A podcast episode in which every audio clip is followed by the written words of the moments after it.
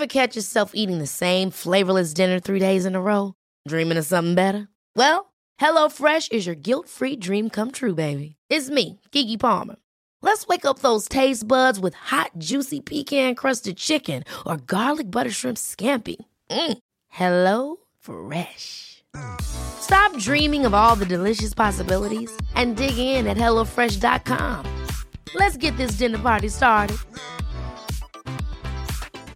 Even on a budget, quality is non-negotiable. That's why Quince is the place to score high-end essentials at 50 to 80% less than similar brands. Get your hands on buttery soft cashmere sweaters from just 60 bucks, Italian leather jackets, and so much more. And the best part about Quince, they exclusively partner with factories committed to safe, ethical, and responsible manufacturing. Elevate your style without the elevated price tag with Quince. Go to quince.com slash upgrade for free shipping and 365-day returns. Wow. Nice. Yeah. What you're hearing are the sounds of people everywhere putting on Bombas socks, underwear, and t-shirts made from absurdly soft materials that feel like plush clouds. Yeah, that plush. And the best part? For every item you purchase, Bombas donates another to someone facing homelessness. Bombas. Big comfort for everyone. Go to bombas.com slash ACAST and use code ACAST for 20% off your first purchase. That's bombas.com slash ACAST. Code ACAST.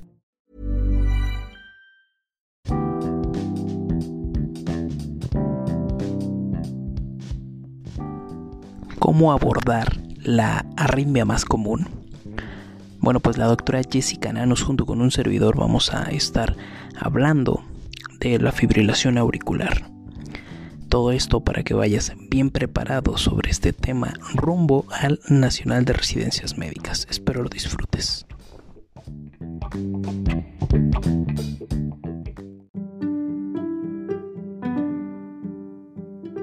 Hola, buenas tardes. El día de hoy tenemos en el podcast de invitada a la doctora Jessica Nanus, quien es este médico en medicina interna y nos va a explicar una patología muy importante a nivel cardiovascular que es la fibrilación auricular. ¿Cómo está, doctora? Hola, muy bien, gracias, gracias por invitarme, Oscar. Pues sí, efectivamente, como lo comentas, pues yo soy eh, especialista en medicina interna. Ahorita estoy cursando mi último año de la especialidad en el Centro Médico ABC en medicina interna y pues muy contenta de estar aquí con ustedes para ver este gran tema que a mí me encanta, la verdad. Qué bueno, gracias por aceptar la invitación de antemano. Este, y bueno, primero que nada, eh, me gustaría hacerle una pregunta no como tal referente a la fibrilación auricular, sino este, me gustaría preguntarle qué consejo daría usted para eh, el examen de residencias. ¿Algún consejo de manera muy general? Pues creo que lo primero que tenemos que entender es no pelearnos con él, que eso es algo que creo que a todos nos cuesta mucho trabajo, ¿no? Bueno, por lo menos cuando yo estudié, estudié de tantas partes que ya cuando llega al examen, pues ya tenía un poco de dudas de si me estaban preguntando en base a la guía de práctica clínica, en base a la guía del CTO o en base al USMLI que también leí. Y lo otro es que creo que es un examen, se va a ver un poco raro, pero de resistencia, o sea, debe haber quién resiste más los nervios, quién resiste más la angustia. Entonces yo creo que eso es lo más importante, aprender a controlar nuestros nervios y nuestra angustia, que creo que eso es algo que pues a todos nos cuesta mucho trabajo realmente. Claro, eh, es, me parece que es un consejo que la gran mayoría o, la mayoría de los especialistas eh, nos da. Sin embargo, es muy importante, ¿no? El hecho de estar eh, concentrado, el estar bien mentalmente para poder tener un buen papel ahí. Claro. Y lo otro que yo también creo que les, me gustaría decirles es que, o sea, realmente solo es un examen y no valora lo que realmente eres en la vida, ¿no? O sea, creo que muchas veces cuando uno reprueba un enarmo, cuando alguien no pasa, o sea, siente que todo lo que hizo en su vida está desperdiciado y realmente yo creo que es un examen que, pues lo tenemos que pasar porque no nos queda de otra para ser especialistas, pero que igual y no valora realmente tanto los conocimientos, ¿no? Que creo que tiene muchos factores que pueden afectar Em, empezando con el tema, que es fibrilación auricular, podemos empezar pues eh, por el principio, con la definición, y que es como tal, como conocemos como una taquicardia, ¿no? Pero específicamente, ¿qué es la fibrilación auricular? Ok, la fibrilación auricular es una de las taquiarritmias más comunes hoy en día. Realmente yo cuando empecé a estudiar, eh, pues medicina general o cuando hice el ENAR, no creo que recuerda haber visto tanto este tema. Sin embargo, su incidencia y su prevalencia ha aumentado mucho y como internistas es algo que vemos muy constantemente. Igual y no llegan los pacientes por fibrilación auricular, o sea, no es el motivo de ingreso, pero ya que se ingresan o les diagnosticamos la FA o ya traen un diagnóstico de FA previo. Entonces, como bien lo mencionas, pues es una arritmia que habitualmente se caracteriza por la ausencia de la onda P. Eh, esto es porque hay una, bueno, una alteración en la repolarización de las células miocárdicas y la otra parte es que es un ritmo que habitualmente se le conoce como que es irregularmente irregular. Esto quiere decir que los complejos RR no son regulares, pero aparte de eso no siguen como algún patrón. O sea, no es como hay en muchas arritmias que podemos ver un RR irregular, pero en ciertos puntos coincide con otro RR. Y en este punto realmente no sucede esto. Entonces, esas son como las dos características clínicas de más importancia de un electrodefibrilación auricular. Ok, muy bien. Pues sí, tiene todas las razones en ese aspecto, ¿no? Eh, ¿cómo, ¿Cómo identificar? Eh, aparte de, muchas cosas, pero de manera principal lo que comenta, ¿no? Que el RR es bastante irregular y también este lo de la ausencia de la onda en este caso. Eh, doctora, aquí se presentan eh, las los dientes de sierra, por así decirlo, o cómo se presenta eh, esa morfología a nivel del electrocardiograma. No, en realidad los niveles de sierra habitualmente se presentan en el flóter auricular, que es un ritmo mucho más rápido y mucho más ordenado en realidad, porque los dientes de sierra habitualmente son ritmos regulares. Aquí estamos hablando de un ritmo que es irregular. Lo más sencillo que yo les podría recomendar sería lo primero que hacemos al ver un electro es el ritmo. Y cuando nosotros no vemos una P, ese es el primer dato de sospecha. Y la otra cosa que podríamos buscar serían los complejos. Esas serían las maneras más fáciles de, de reconocerlo. Y sí, habitualmente no vemos en esta enfermedad las sierras. Ok, perfecto. Gracias por la aclaración. Eh, dentro de los factores de riesgo, doctora, ¿cuáles considera que son los más importantes para poder generar fibrilación? Ok, el primer factor de riesgo y el más importante que se ha visto hasta hoy en día es la edad. Es por eso que la prevalencia ha aumentado. Se cree que la prevalencia ha aumentado por dos razones. Una, sospechamos más de la enfermedad y entonces la buscamos más, ¿no? Eso es algo muy importante. Si no ves, pues no vas a buscar, ¿no? Si no conoces la enfermedad, no vas a buscarla. Y la otra parte es que la incidencia o la esperanza de vida en el mundo y a nivel eh, de México también ha aumentado. Y entonces a más edad, mucho más riesgo de tener fibrilación auricular. Más o menos estimamos que el 1 al 2% de la población en general tiene fibrilación auricular, pero si hablamos de pacientes de más de 80 años, aproximadamente el 10% de estos pacientes van a tener fibrilación auricular. Entonces, ese es el primer dato. dato. Y luego, de los siguientes datos, que son factores de riesgo, hay mm, ciertos factores que son desencadenantes, eso quiere decir que en ese momento van a desencadenar una fibrilación auricular. Y hay otros factores de riesgo que a nivel o de manera crónica van a ir haciendo algunos eh, cambios estructurales en el corazón y eso va a favorecer la, la presentación de fibrilación auricular. Entonces, como factores de riesgo yo los dividí o así me gusta como dividirlos cardíacos, perdón, pulmonares y metabólicos, ¿no? Entonces, dentro de los cardíacos, que pueden ser de manera crónica, se encuentra la hipertensión arterial, que también es una enfermedad muy prevalente, enfermedades valvulares, sobre todo enfermedades valvulares reumáticas, que son los adultos mayores que estamos viendo nosotros ahorita, ¿no? Gente que sí tuvo fiebre reumática, que hoy en día es una enfermedad prácticamente inexistente, y que ahorita tienen estenosis mitral o tienen algún daño en las válvulas, ¿no? Eh, y como factores desencadenantes, podría ser un infarto agudo del miocardio, falla cardíaca o una crisis hipertensiva. Hay que recordar que estos tres nos pueden provocar una fibrilación auricular y una fibrilación auricular nos puede provocar un infarto, una falla cardíaca o una crisis de hipertensión. Entonces siempre hay que pensarlos o relacionarnos, ¿no? En cuanto a lo pulmonar, lo más frecuente sería una tromboembolia pulmonar de manera desencadenante, ¿no? Tienes una tromboembolia pulmonar y eso te desencadena una fibrilación auricular. Y en cuanto a manera crónica, eh, puede haber eh, SAUS, que ahorita también es una patología muy frecuente, eh, junto con el SAUS, el EPOC y junto con ellos también la hipertensión pulmonar. En cuanto a lo metabólico, en cuanto a desencadenantes, habitualmente aumento de catalcolaminas, esto quiere decir cosas que te estresan a tu cuerpo, ¿no? Infecciones muy importantes, cirugías muy grandes, estrés posquirúrgico Hipertiroidismo, esa puede ser un desencadenante tanto de manera aguda como de manera crónica.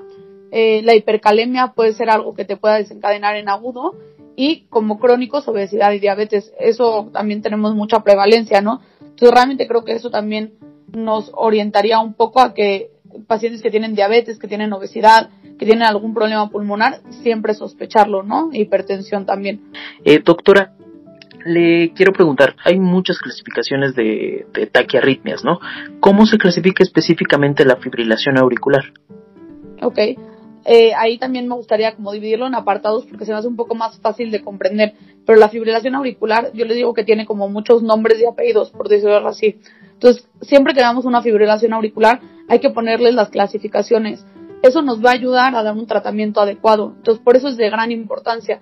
¿Ok? Entonces, la primera clasificación es a raíz del tiempo o a partir del tiempo, ¿no?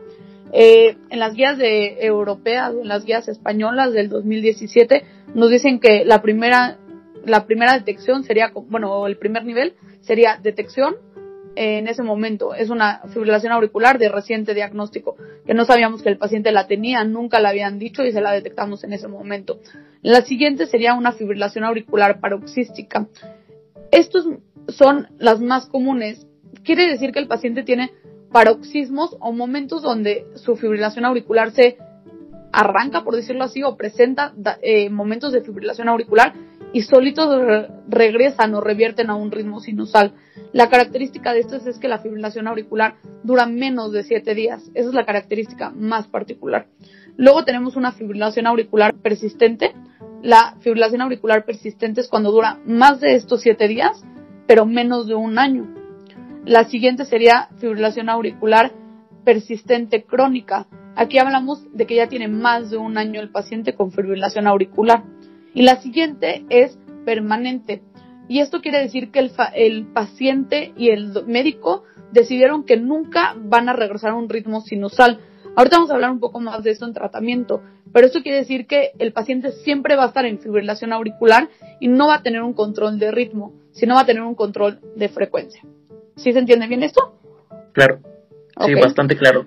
Eh, sobre todo la diferencia entre lo que es una fibrilación persistente, una persistente crónica y una permanente, que creo que es lo que en muchas ocasiones puede complicar o puede causar un poquito de confusión.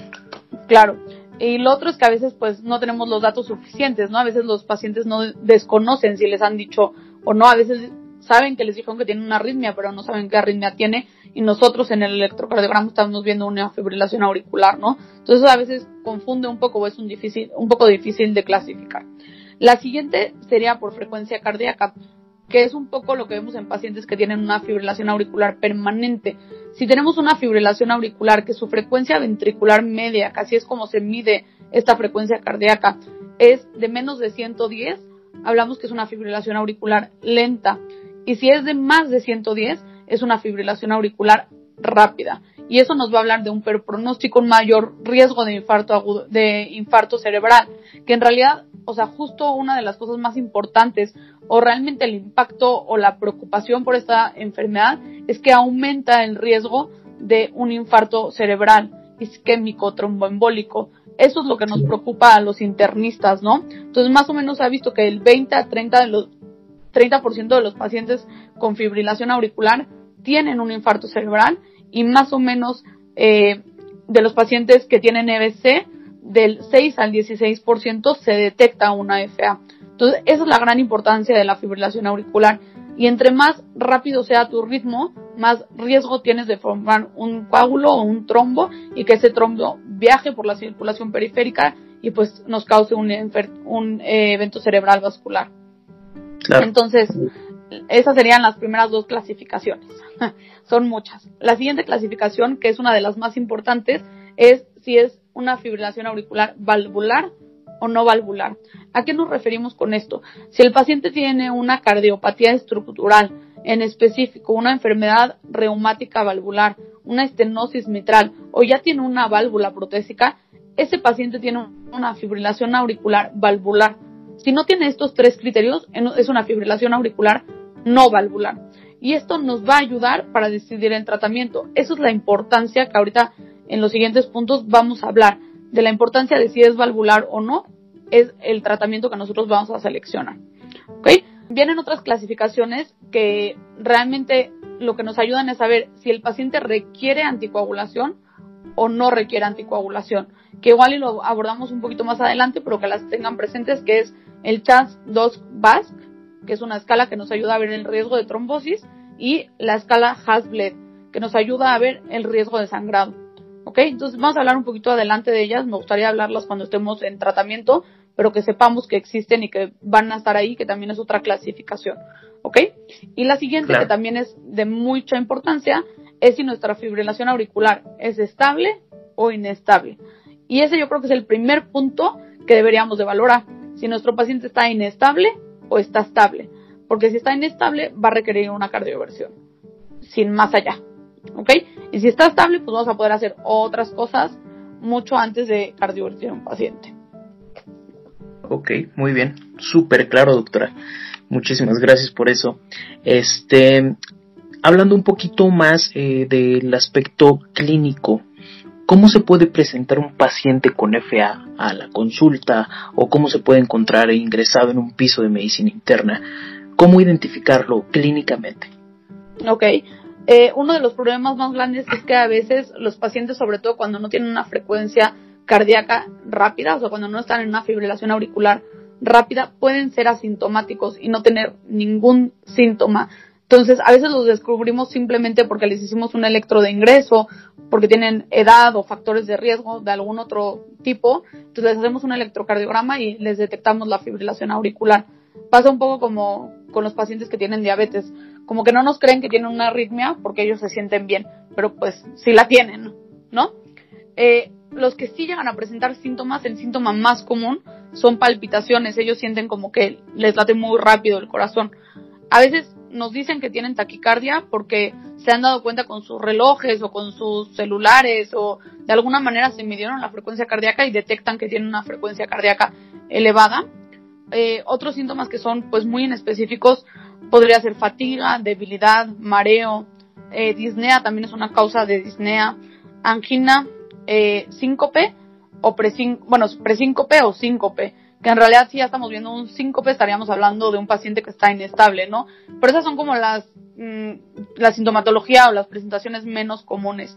Y otra cosa que pueden tener y que muchos pacientes se presentan así es un, un infarto cerebral vascular. Nosotros tenemos muchos pacientes que llegan con EBC, les hacemos un eh, electrocardiograma y ahí mismo detectamos la fibrilación auricular o muchas veces no se detecta en el electrocardiograma inicial, pero se detecta en un holter, ¿no?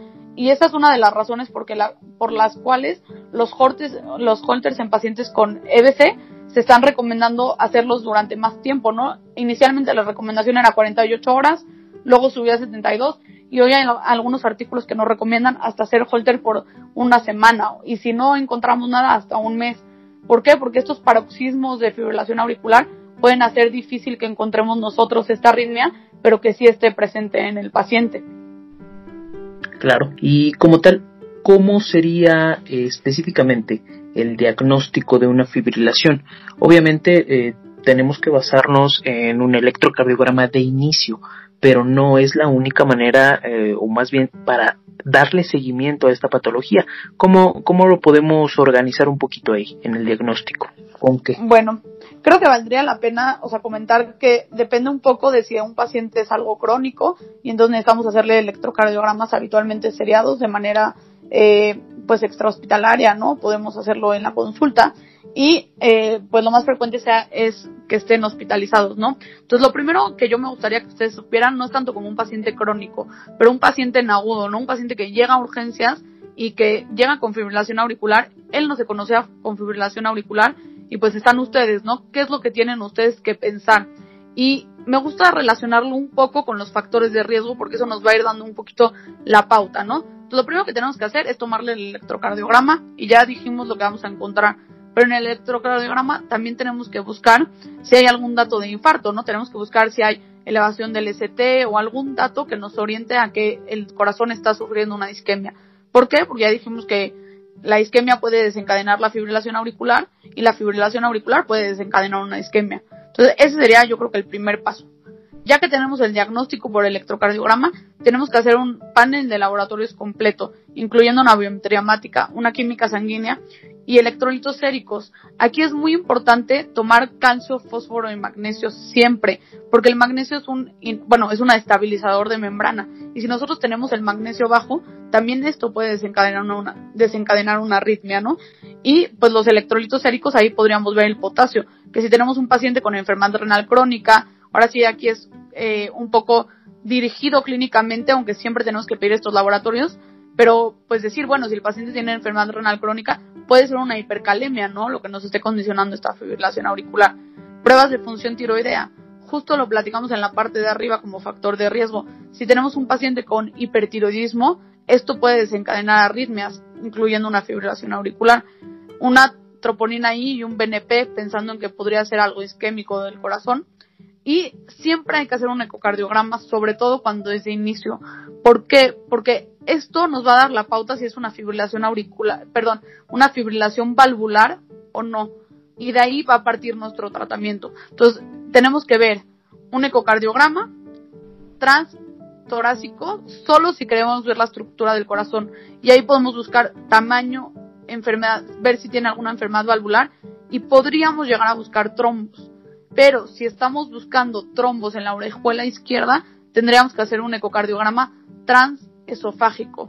Entonces, como abordaje prioritario o principal, un ecocardiograma transtorácico, pero si queremos buscar trombos en la orejuela izquierda, un ecocardiograma transesofágico, que realmente no se, no se hacen tanto, ¿no?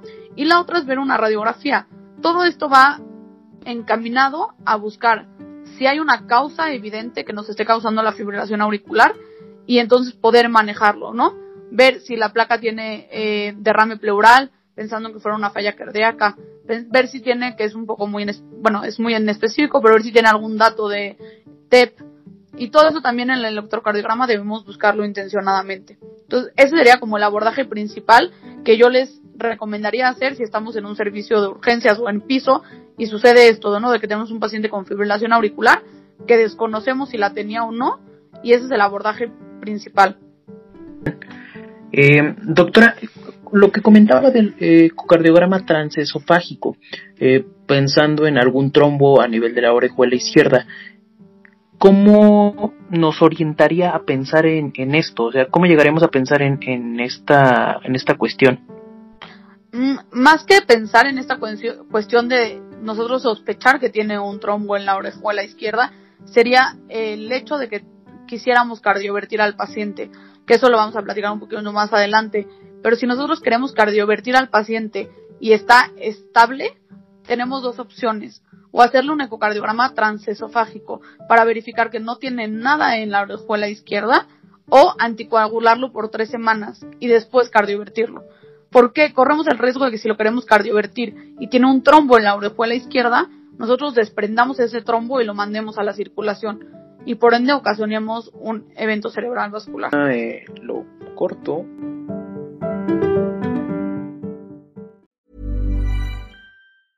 Even when we're on a budget, we still deserve nice things. Quince is a place to scoop up stunning high-end goods for 50 to 80% less than similar brands. They have buttery soft cashmere sweaters starting at $50, luxurious Italian leather bags, and so much more. Plus, Quince only works with factories that use safe, ethical, and responsible manufacturing. Get the high-end goods you'll love without the high price tag with Quince. Go to quince.com/style for free shipping and 365-day returns. How would you like to look 5 years younger? In a clinical study, people that had volume added with Juvederm Voluma XC in the cheeks perceived themselves as looking 5 years younger at 6 months after treatment. Look younger, feel like you. Add volume for lift and contour in the cheeks with Juvederm Voluma XC. Reverse signs of aging by adding volume to smooth laugh lines with Juvederm Volure XC. For important safety information and to find a licensed specialist, visit juvederm.com. That's J U V E D E R M.com. Not for people with severe allergic reactions, allergies to lidocaine, or the proteins used in Juvederm. Common side effects include injection site redness, swelling, pain, tenderness, firmness, lumps, bumps, bruising, discoloration, or itching. There's a risk of unintentional injection into a blood vessel, which can cause vision abnormalities, blindness, stroke, temporary scabs, or scarring. Talk to a licensed specialist to find out if it's right for you. Mom deserves the best, and there's no better place to shop for Mother's Day than Whole Foods Market. They're your destination for unbeatable savings, from premium gifts to show-stopping flowers and irresistible desserts. Start by saving 33% with Prime on all body care and candles. Then get a 15-stem bunch of tulips for just $9.99 each with Prime. Round out Mom's menu with festive rosé, irresistible berry chantilly cake, and more special treats. Come celebrate Mother's Day at Whole Foods Market.